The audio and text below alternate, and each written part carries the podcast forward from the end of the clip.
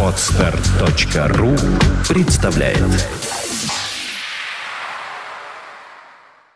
Свободное радио Компьюлента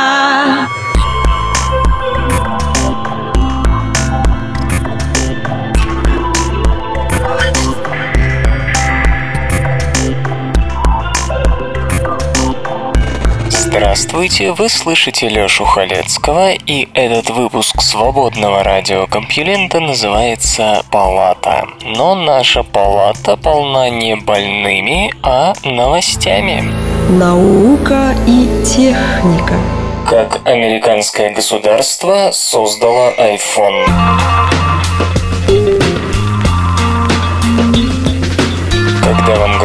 Что новые технологии создают Стивы Джобсы и прочие марки Цукерберги, не верьте. Да, их имена часто мелькают в средствах массовой информации. Их даже научились выговаривать отдельные политики и экономисты. Но все это немного не то. Не они играют ключевую роль в появлении новых технологий. Подчеркну, речь идет об очень важном мифе нашего времени.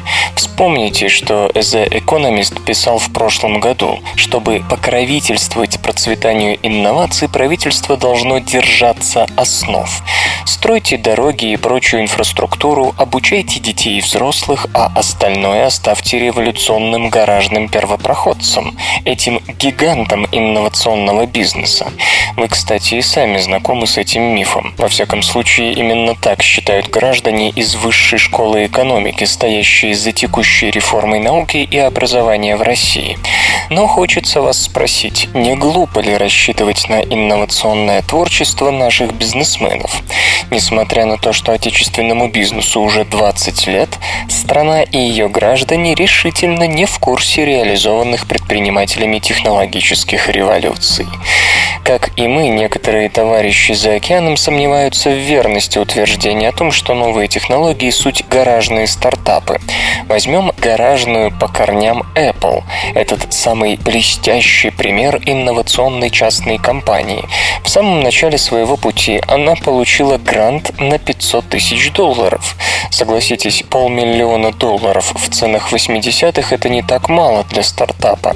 Впрочем, бог с ними с деньгами. Положим, у правительства США случился солнечный удар. Оно просто решило выбросить деньги на ветер. Грант дали зря, поскольку яблочники справились бы и без него.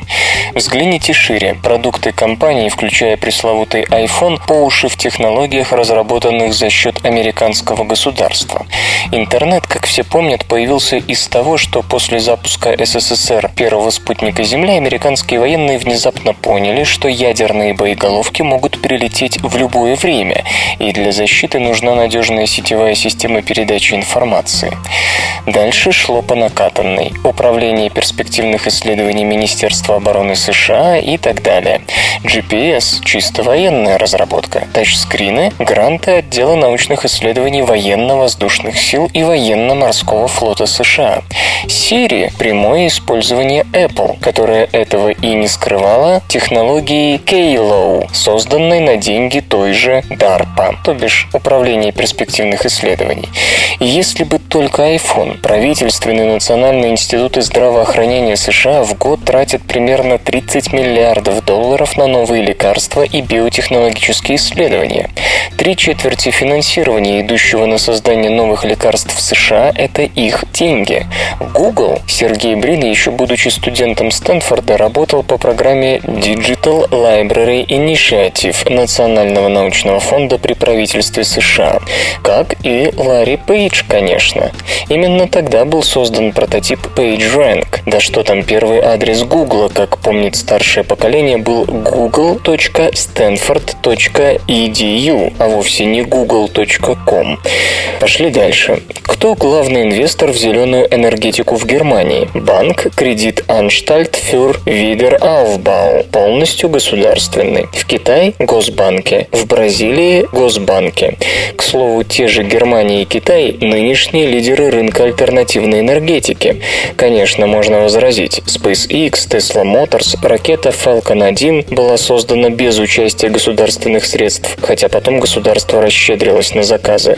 Но стоит заметить, что речь здесь идет не столько об инновациях, сколько об инженерных задачах. Ракета-носитель SpaceX пока сравнительно близки к обычным, да и электромобилям уже больше ста лет. Дело скорее в том, как эти идеи были использованы в конкретных конструкциях.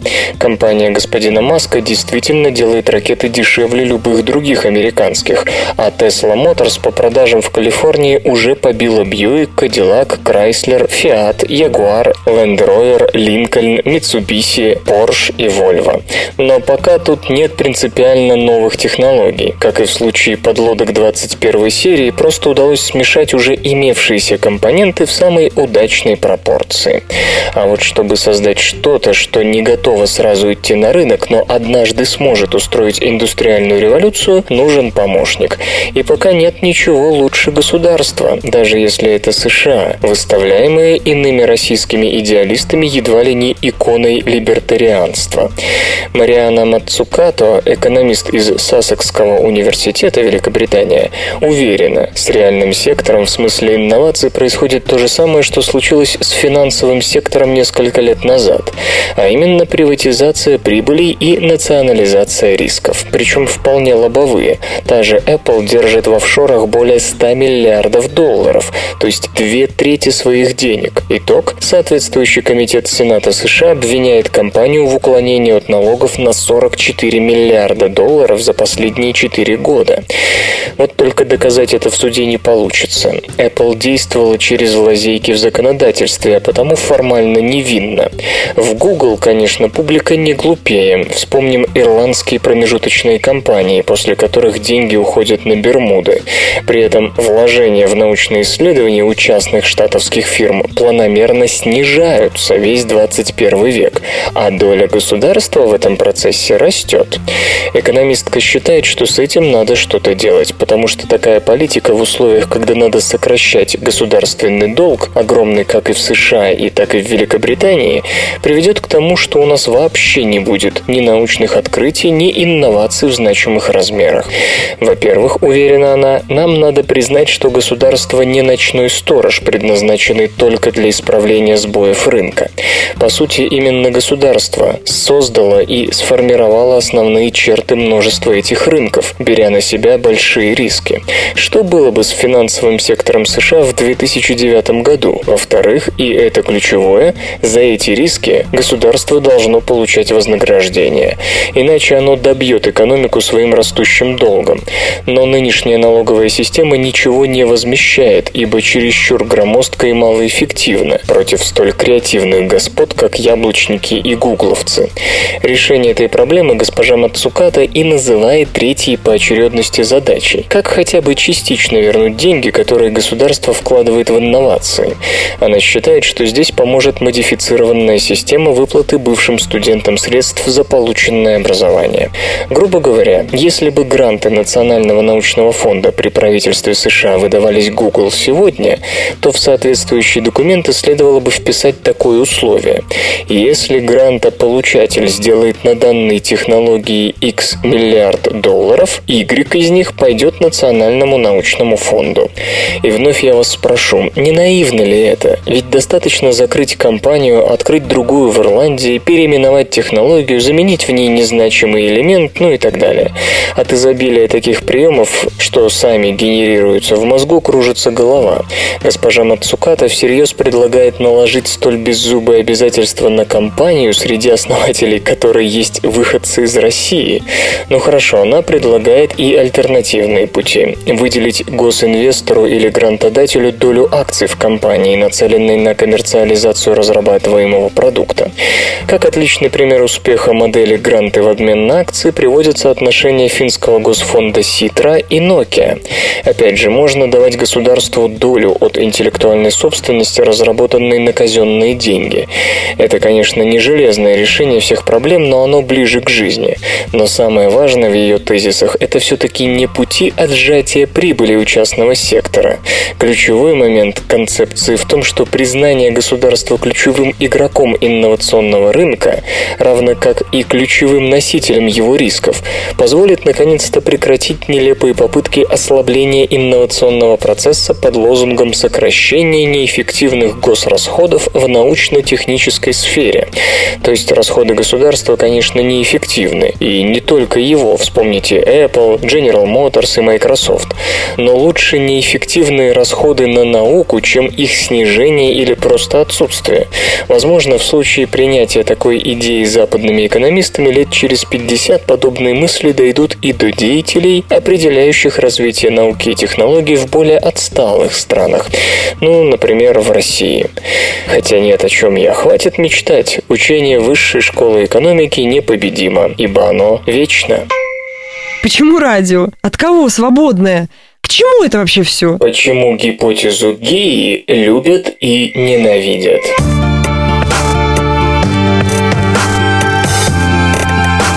Гипотезу геи Джеймса Лавлока очень любит публика, но ненавидит ученые. Почему? На этот вопрос в своей новой книге «Наука на планете язычников» пытается ответить англо-американский философ науки Майкл Рьюз. Примерно четыре десятилетия назад Джеймс Лавлок предложил считать Землю чем-то вроде живого организма, регулирующего свою температуру и химический состав таким образом, чтобы сохранять свою пригодность для жизни. Разумеется, он понимал, что доказать это будет сложно, но количество желчи, изгвергнутой по поводу этой гипотезы, озадачило даже его. Пожалуй, сильнее всех почему-то обиделись биологи. Джон Мейнард Смит назвал гипотезу геи злой религией. Стивен Джей Гулд отклонил ее как метафору, а не механизм. Ричард Докинс утверждает, что она противоречит дарвиновской теории эволюции. Пол Эрли Эрлих обозвал Лавлока опасным радикалом, а Роберт Мэй – юродивым. Господин Лавлок не скрывает, что неустанная критика причинила ему боль. В 2000 году он сказал, что уже к концу 80-х начал чувствовать, что работа над гипотезой не пошла впрок. «Я впустую потратил 20 лет и ничего не достиг». Тем не менее, ему есть чем гордиться. К его удивлению, реакция общественности на гею была исключительно положительной положительной. Его первым публичным выступлением на эту тему стала статья в журнале New Scientist, опубликованная 6 февраля 1975 года. После этого с предложением написать книгу к нему обратился 21 издатель.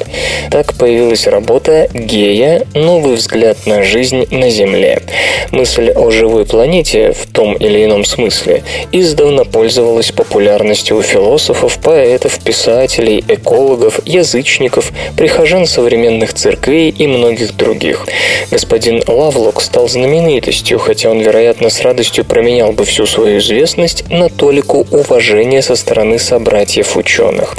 Свою книгу господин Рьюс начинает с Платона, первого подлинного энтузиаста гипотезы геи, который рассматривал космос как живое существо, наделенное душой и интеллектом. Далее автор находит Скачать другие выпуски подкаста вы можете на podster.ru